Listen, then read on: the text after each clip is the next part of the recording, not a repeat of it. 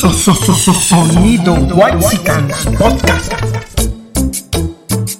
Sonido Whitesicana Podcast presenta. Sonido. Whitesicans.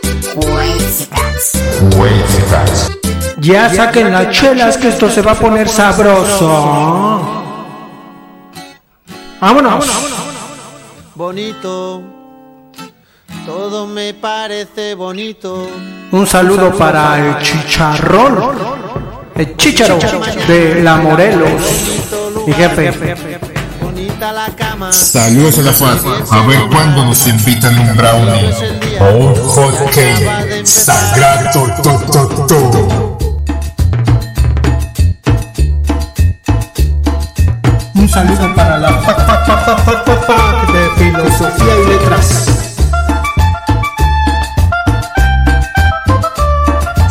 Sonido. Un saludo para la Valle Gómez, capital de Tepito. Y dice la rolita. nunca es suficiente para mí. Porque siempre quiero más de ti. A ver, ¿qué es eso, Sila? Quítame eso, quítame eso. ソソソソソニド。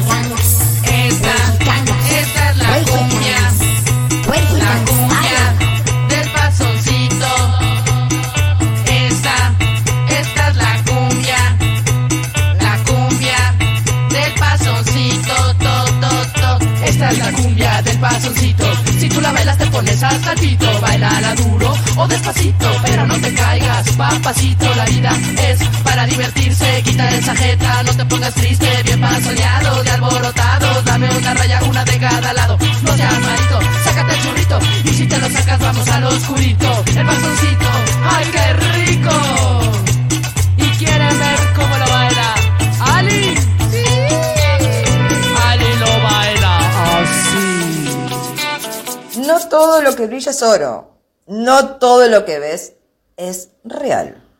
Y los medios lo saben.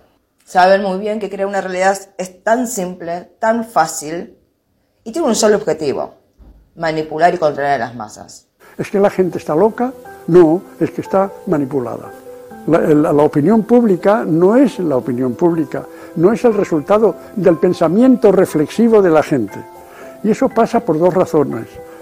Una, porque eh, no, estamos en general educados para pensar, eso que exigía yo antes, del pensamiento propio, del pensamiento crítico.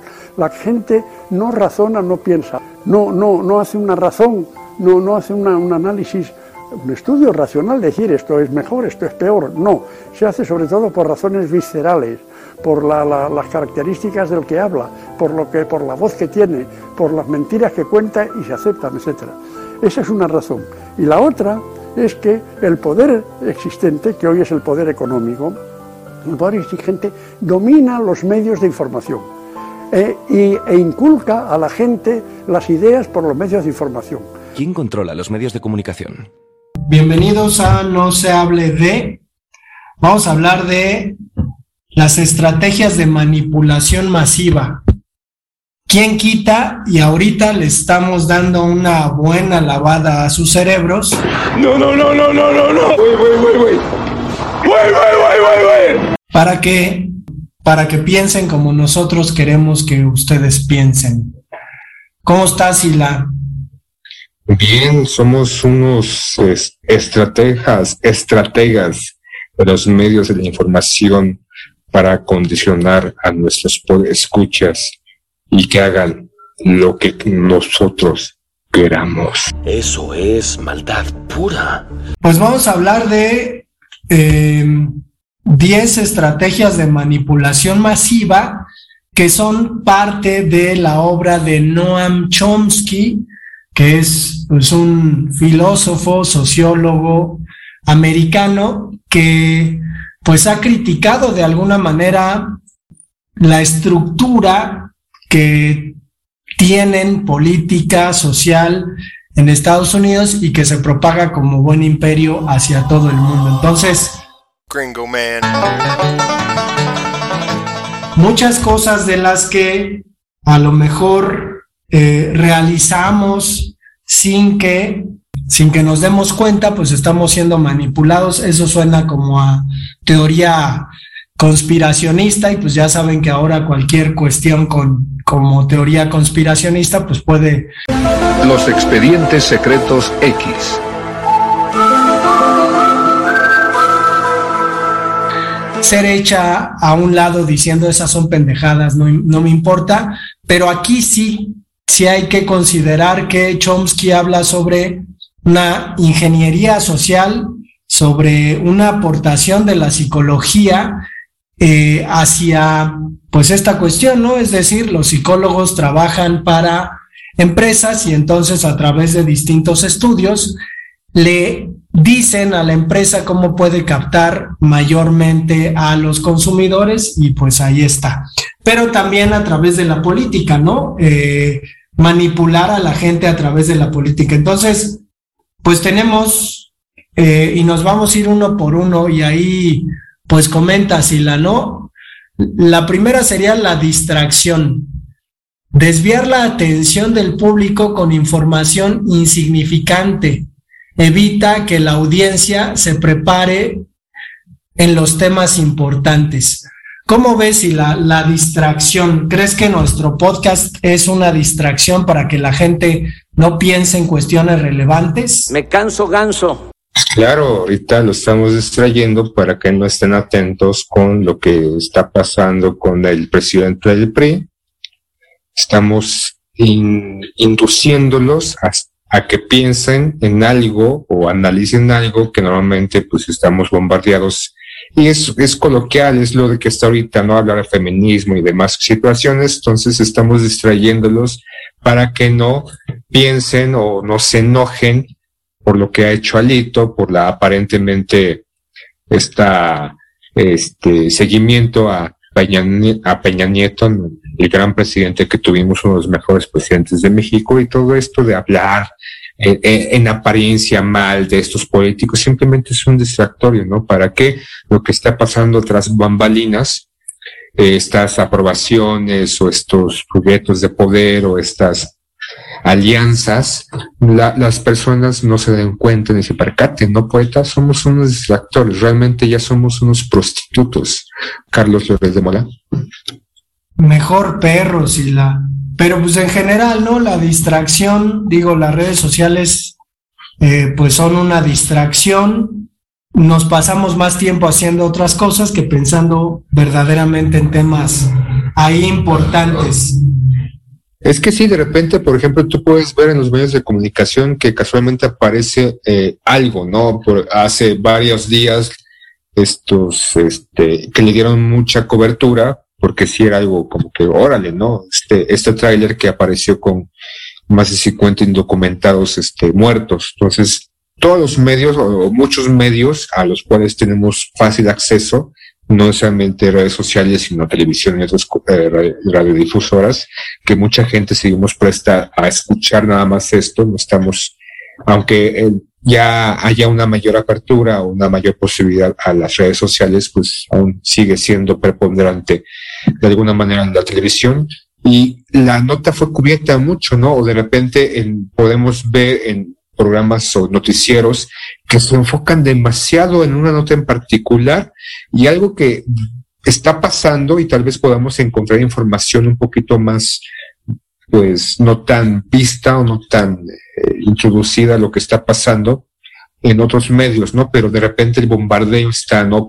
Podemos ver estos periodicazos, estas notas a ocho columnas en periódicos y que de repente no es el meollo, no, no es tan importante, ¿no? Entonces es un distractorio realmente por lo que está pasando. En algún momento hubo, no recuerdo cuál nota o qué fue la, lo que salió en boga en ese momento, estoy hablando varios años atrás, cuando se este, aprobó la ley de este, alimentos transgénicos aquí en México, ¿no? De consumirlos y de producirlos aquí en México, que salvo los que estaban como más inmersos en ese tema, sí dieron el grito en el cielo de cómo es posible que México aprobara o la, la Asamblea Constitucional aprobara este, que estos alimentos transgénicos pudieran entrar a todo vapor a el consumismo y la producción dentro de México.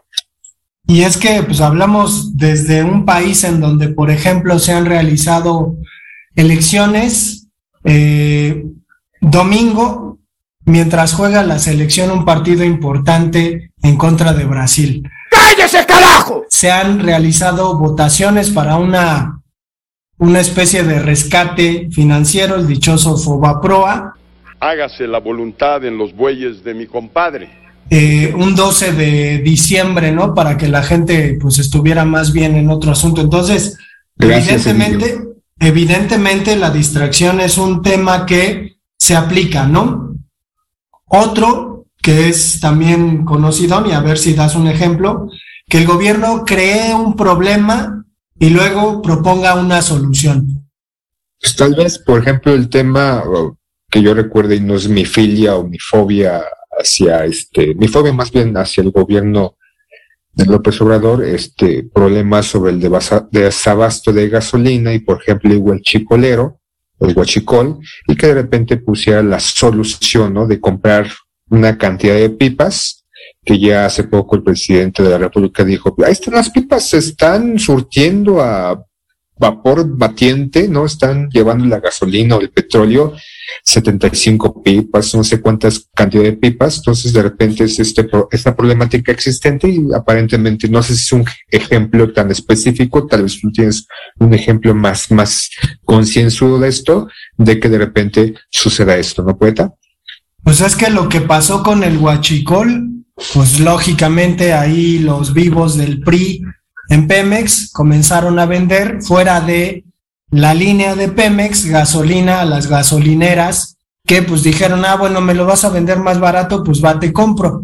Aparece el gobierno y les dice a la chingada, todos le tienen que comprar a Pemex, ¿no? Y entonces empiezan los pinches putos a decir, ah, es que tenemos desabasto y quién sabe qué, cuando en realidad, pues la corrupción fue la que generó ese asunto de que no había supuestamente gasolina aquí, generado por los gasolineros en realidad, pero bueno, eh, pues un, problema como el de la huelga del 99 en Ciudad Universitaria, en la UNAM, francamente, ¿no? El asunto de que el gobierno diga, vamos a subir las, las cuotas, ¿no? Vamos a, a dejar de que el alumno ya no pague 20 centavos, ahora va a pagar 600 el semestre. Se arma la huelga y después propone una solución, ¿cuál? Pues que entre la policía a Ciudad Universitaria. Pero, Pero por bueno, ejemplo, ahí también como hubo una reforma dentro de la UNAM, ¿no? Porque de repente ciertos estatutos de la UNAM se modificaron a raíz de esa aparente huelga, ¿no? De ese aparente problema, tal vez no fue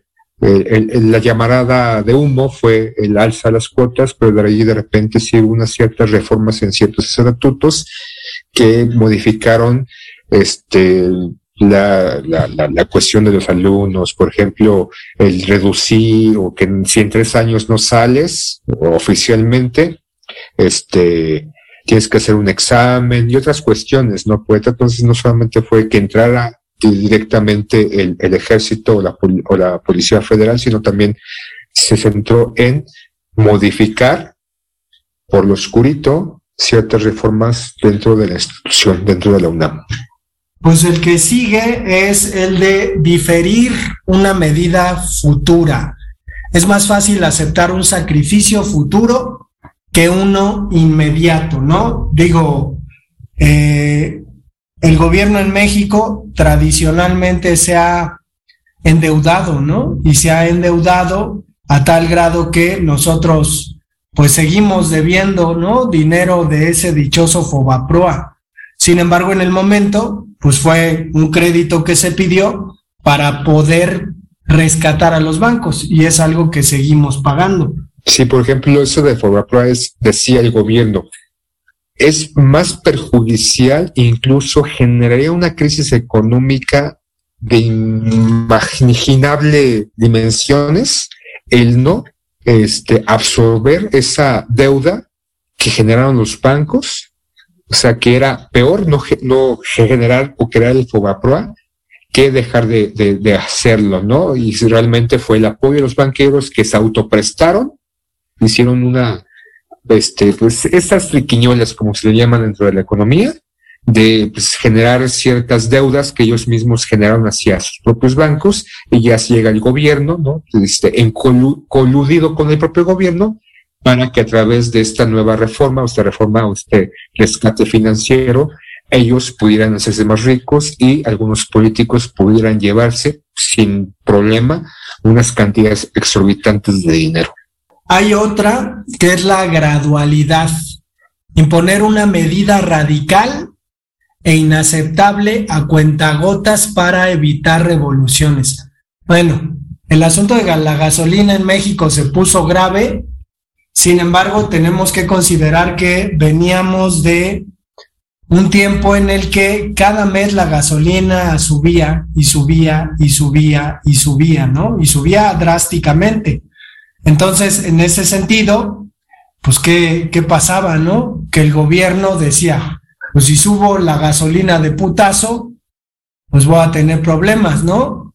Entonces, mejor lo voy haciendo gradualmente para que el chingadazo no sea pues completo, ¿no? Es un poquito lo que pasa, por ejemplo, en la UNAM con respecto a sus nuevos programas de estudio, que es, pues va gradualmente, ¿no? Primero los piloteamos aquí en la UNAM y después se los pasamos a las escuelas incorporadas, pero es gradual, no es así de, de trancazo, es un poco como las vacunas, ¿no? Incluso que uno dice, bueno, ¿por qué si ya tienes vacunas, por qué no haces una vacunación masiva? Pues porque francamente no existe el sistema que puedan realizar eso, pero también la gradualidad de ir manipulando a las personas, ¿no? Primero los ancianos, después los de tal, después tal, ahora los niños, ¿no? Entonces, hay una manipulación en cuanto a la eh, distribución de las, de las vacunas de COVID. Pero, por ejemplo, mencionas lo de la gasolina, ya entraría esa graduación de subida de las salsas, también bajo otra tónica los subsidios, porque la gasolina tiene bastantes subsidios, ¿no? Se, el, el gobierno absorbe ciertos impuestos para aparentemente bajar el precio de la gasolina, pero de alguna manera, pues te dice, es momentáneo, ¿no? Porque indudablemente el mercado internacional y la globalización y ahorita el conflicto entre este Rusia y este eh, Ucrania está generando eh, un desabasto de gasolina, entonces metemos este subsidio, pero también tienes la posibilidad de tu poder comprar la gasolina, porque ya en la actualidad no es estrictamente Pemex, ¿no? Existen esas empresas extranjeras o locales o que, se, ha, se ha manifestado también mucha gente de que algunas empresas o algunas cadenas son dueños los políticos, ¿no? Incluso que Deschamps tenía gasolinerías. Entonces, aquí entra esta cuestión, no solamente voy a, subir gradualmente la gasolina, sino que la voy a subsidiar, voy a, re- a, dis- a disponer de ciertos recursos del Estado para mandarlas aparentemente a fortalecer o a liberar o estandarizar el precio, pero aún así te lo voy a subir. Y aún así, pues no hubo reforma energética, ¿no? Los diputados e hijos de Alito, pues prefirieron hacerle caso a ese pinche desquiciado. Pero bueno, la que sigue, híjole, me parece una de las más, más elaboradas por lo que implica, pero también por la manera en que funciona. Es la infantilización, es decir, tratar a las personas como niños. Y lo digo desde que nuestro gobierno, por ejemplo, el gobierno del presidente López Obrador, eh, pues habla de los pobres, ¿no? Primero los pobres. Y este primero los pobres parece ir por ahí, es decir, todos esos pobres, todo ese banco de votación que, que pues normalmente votaba por el PRI y que se ha jalado a Morena, pues tiene ese sentido, ¿no? Es decir, son los que necesitan ayuda, los que yo como gobierno voy a apoyar. Entonces, hay que considerar de dónde viene este tratamiento. En los imperios colonialistas, digo, pensemos en España, cuando España por fin conflagra la conquista en estos territorios y se instaura como una colonia, resulta que los indígenas son considerados infantes, legalmente infantes. Es decir, dependen de alguien. Pues de quién? Pues de un tipo al que le entregan esclavos y tierra para que eh, haga negocio, ¿no? Entonces, pues es medio complicado. Además, también, también es, es un asunto ahí como, como de manipulación, ¿no? Siempre necesitas asistencia, ayuda, siempre necesitas que te echen la mano. ¿Cómo ves, Ila? Sí, esto de que en este caso es la, el, el punto de lanza o el eje medular del gobierno, en este caso de nuestro buen Andy AMLO, que ya sacó al PRI, dejando el PRI en, en la política de alguna manera. Es una bandera que que se ha enarbolado no solamente en este gobierno, bajo distintas tónicas, ¿no? Acabo de estar hace unos días, este, en un, en un grupo, en este, una, ay, no, no recuerdo cómo se llama esto, comité, ¿no? Incluso de Morena, este, en donde es la bandera, es el, es el speech que tienen en todos los niveles políticos dentro de este gobierno. Primero los pobres. Y es esta, este argumento. Antes, ¿no? No se tenía este, estas políticas internas para los más desamparados, para los desafortunados, para los que no tienen posibilidades. Entonces, hacemos estos, esta política y enarbolamos, insisto, hacemos como este catálogo, como esta publicidad, como frase publicitaria de un producto, primero los pobres y, y que el gobierno ha hecho para los adultos mayores, para los estudiantes, para los discapacitados, que es lo último que acaba de sacar el apoyo para discapacitados, pero que gobiernos anteriores lo han llevado a cabo, ¿no? Bajo distintos tónicas, Salinas con bienestar o con este, ¿cómo se llama? ¿Te acuerdas lo que hizo Salinas? Que también era solidaridad, solidaridad, solidaridad, ¿no? Este, los préstamos que hizo, me parece, Peña Nieto a fondo perdido, ¿no? Préstamos para la gente pobre para que pueda salir. O sea, el pobre es esta bandera de todos estos gobiernos y que no es de este gobierno únicamente, ni esta década, desde de la Madrid, antes de la Madrid, de Echeverría, o sea, siempre es la bandera que enarbola estas políticas o estos gobiernos. Y de alguna manera es como decir, pobrecitos, son pequeños infantes, pequeñas personas que son incapaces de poder llevarse un taco a la boca, poder buscar los recursos que en la imaginaria yo gobierno tenía que tener las condiciones para que cada persona pudiera tener la oportunidad a través de trabajo y de un mercado y la chingada. Pero como no me importa porque de, de alguna manera yo saco muchos recursos destinados para esos grupos que de alguna manera desvío para campañas políticas Peña Nieto y de alguna manera pues este voy agrandando de alguna forma pues mi poder y eh, los recursos económicos para seguir perpetuándome en el poder. No es estrictamente de este gobierno tratar como estúpidos infantes a la gente. Sí, pero no es lo mismo que ese dinero de los impuestos vaya a tus cuentas, ¿no? Como lo acaban de descubrir con Peña Nieto, a que se convierta en otro tipo de cosas pues mucho más visibles. Pero bueno, el ahí, ahí, estaría en discusión porque de alguna manera es continuar. Los pobres es un gran negocio y para este gobierno y los subsecuentes es un negocio que no van a tirar a la borda porque el dinero que se destina para ellos es mucho. Tal vez que sí llegue aparentemente en este momento más dinero, porque supongo que tu mamá o tu abuela o algún conocido adulto mayor, mi mamá pues ya tiene su este este apoyo para adultos mayores, ¿no? Que son 2.200, me parece, eh, al, al, bimestre, pues sí, o sea, para muchos pues le ayuda bastante. Pero ¿cuánto dinero sabemos que es destinado para esa gente, no? Sí se destina tal vez en este momento más para esta gente, pero indudablemente el gobierno le reditúa mucho y es una, es un gran negocio que exijan, que, perdón, que sigan existiendo los pobres. Bueno, y pues tenemos la otra, ¿no? Que creo que todas están relacionadas entre sí, pero es el pensamiento emocional contra el pensamiento crítico, Sila. Y pues la, la de siempre, ¿no? Apelar a los sentimientos, a, los emo a las emociones como si fuera lo más importante, más que el conocimiento, digo. ¿Qué tan mal andaremos en estos tiempos que el inteligente se tiene que quedar callado para que el bruto no se ofenda? No sé cómo estén las cosas en otros países, pero deben saber que en México, por ejemplo, a partir de, del asunto de la pandemia, la Secretaría de Educación Pública obligó a los profesores a que los alumnos, todos sin falta, incluyendo a los que nunca se comunicaron, los que nunca hicieron nada, nada, pasaran de año.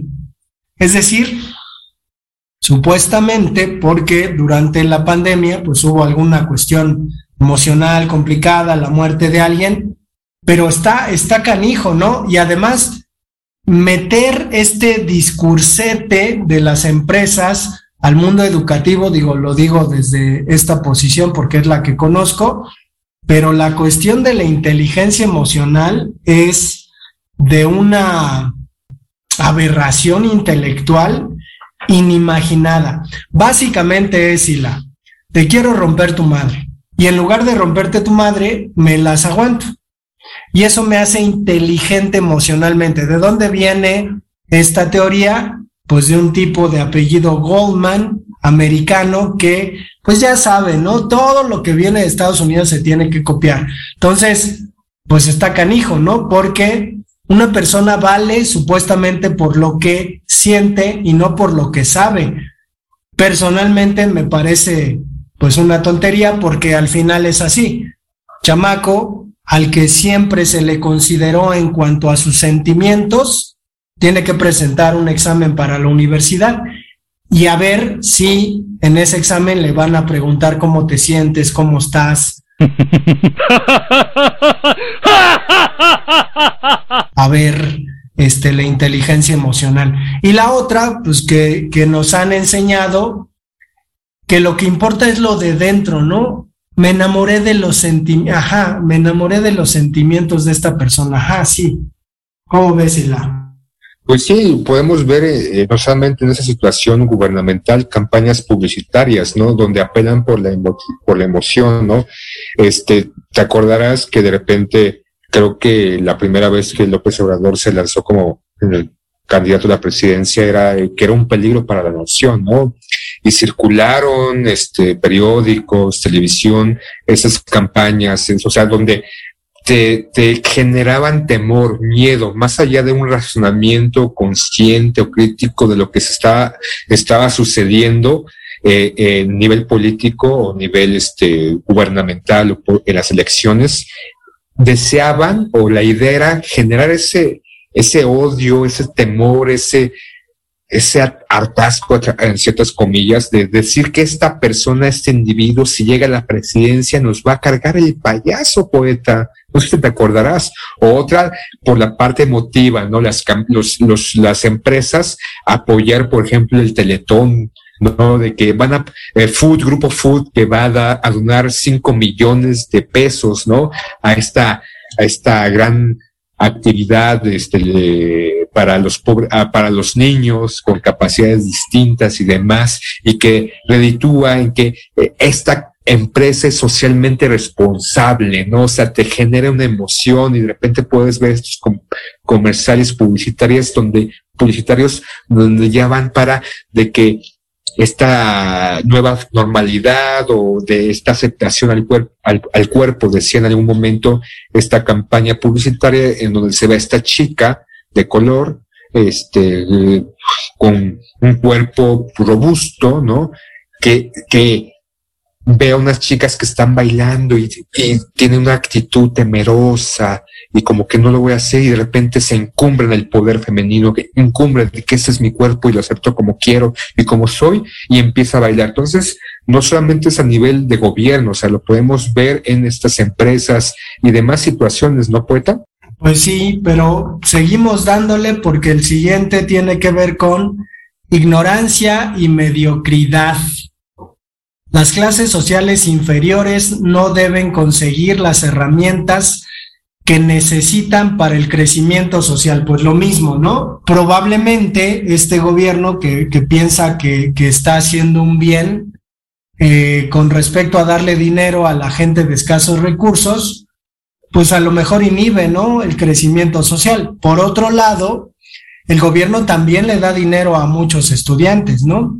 Que sea o no pues deciden seguir en la escuela para que le sigan dando su bequita, pero al final es un poquito eso, ¿no? Es decir, al gobierno le conviene que no estés tan bien, por lo que implica en expectativas votar por ellos. Es, por ejemplo, también hace días este gobierno acaba de decir eh, esto cada año dice las remesas que han entrado al país son de tantos miles de millones de dólares gracias a nuestros migrantes que están trabajando en Estados Unidos y mandan dinero a su familia.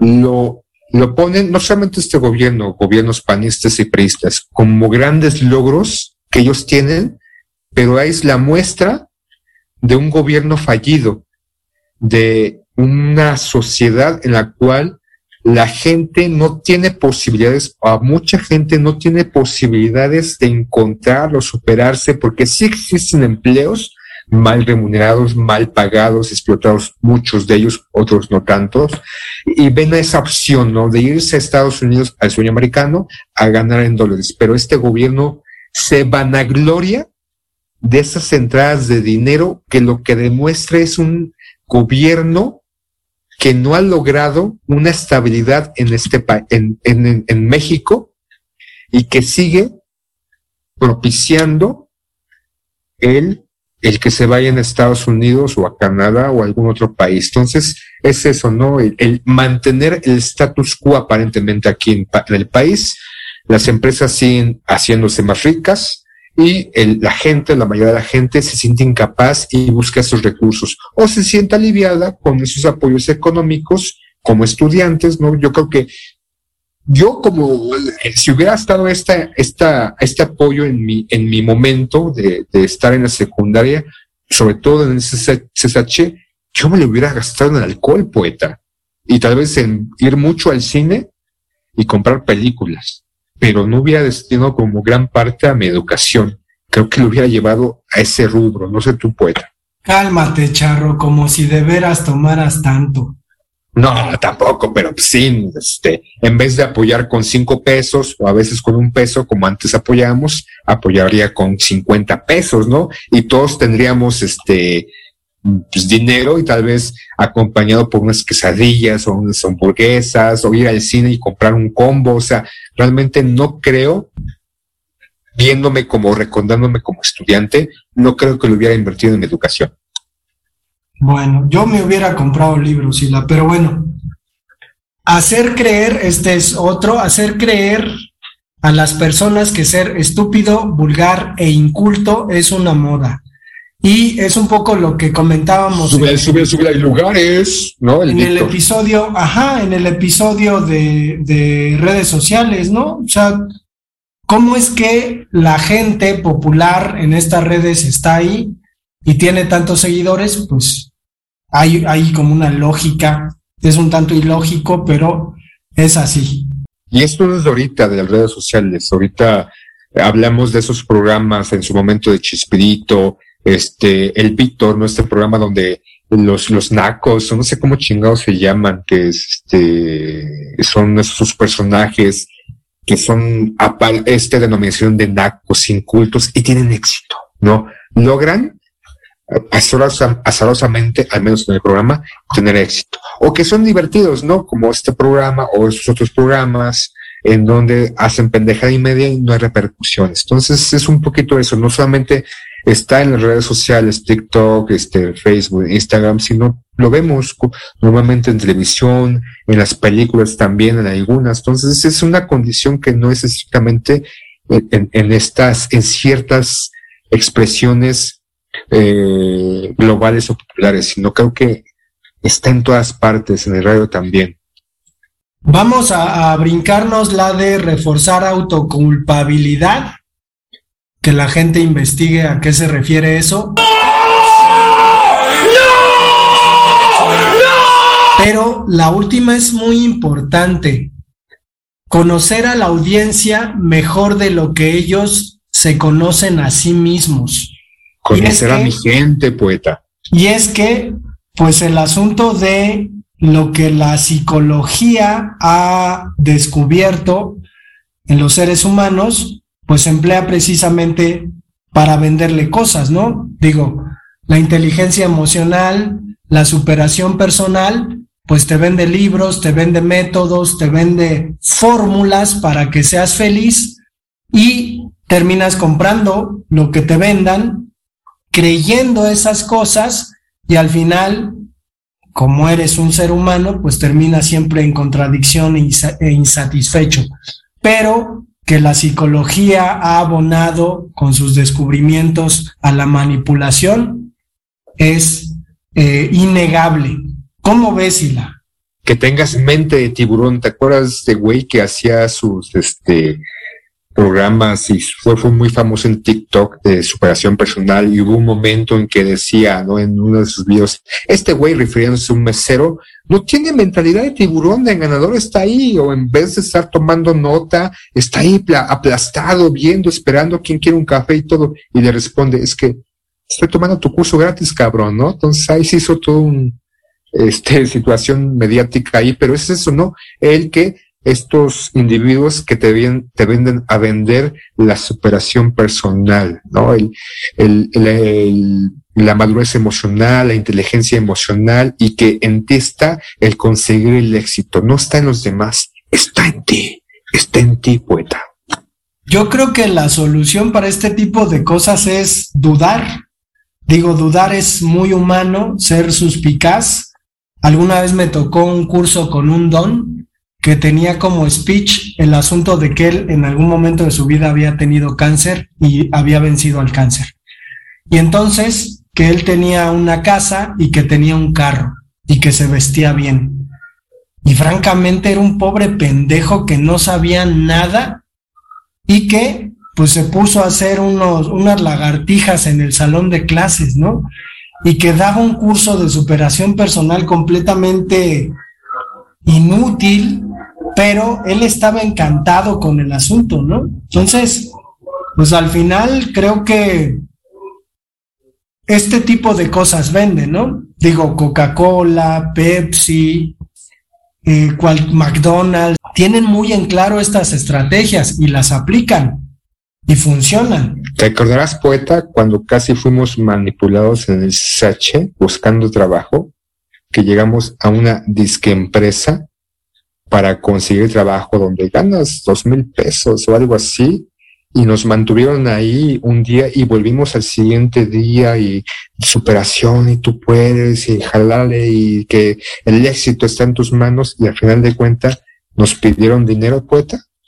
Sí, pues al final se llama un esquema Ponzi que consiste en tú pones tanto dinero, consigues a tres personas que pongan lo mismo y entonces de lo que se junte se te da un porcentaje a, ti, la empresa se queda con eso, esas tres personas, cada una busca tres personas, se mete al negocio. Un engaño que funciona, pero peor aún, porque los emprendedores, los tipos que te hablan de superación personal, los tipos de que te recriminan, ¿no? Porque a mí personalmente me han recriminado y me han dicho, bueno, pues tú solamente eres una biblioteca con pies, eres una enciclopedia y el conocimiento no sirve para nada. Bueno, eh, este tipo de personas pues a veces resultan en sectas, en estar ahí este poniéndole unos troqueles en las nalgas a las mujeres, chantajeándolas con fotos íntimas, ¿no? Como esta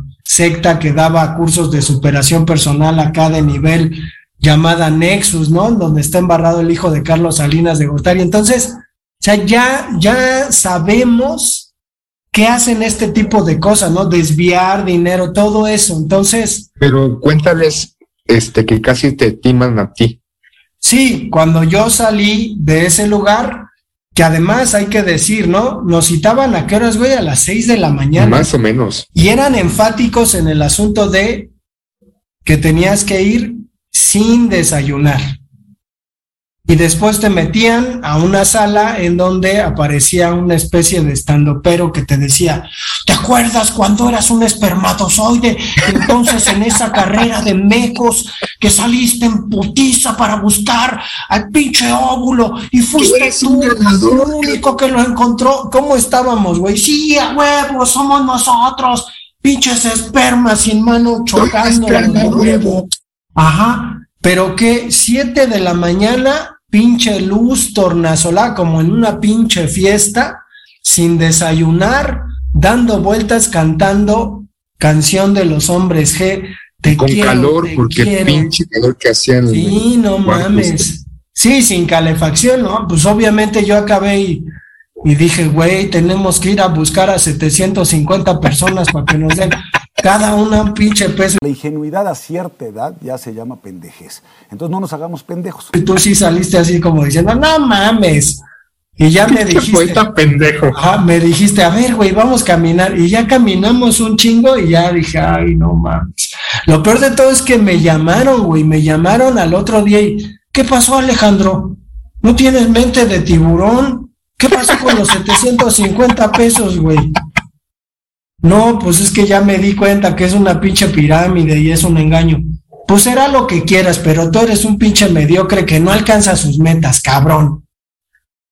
Y ya, ¿no? pu- Pudieses haber vendido cupcakes y paletas, Sí, cabrón. güey, sí, pero, pero. Porque pues, te decían, final- no vas a vender, no vas a ser un empleado, tú vas a ser un inversionista.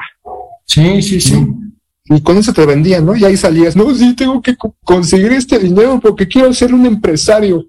no mames. Pues sí, pues sí, o sea, pero hoy en día el asunto de ser empresario, pues es importante. Pero vamos a cerrar el episodio sin la di adiós. Adiós. Hola, ¿qué tal amigos? Vamos a escuchar ahora Super Sonido Afrodita.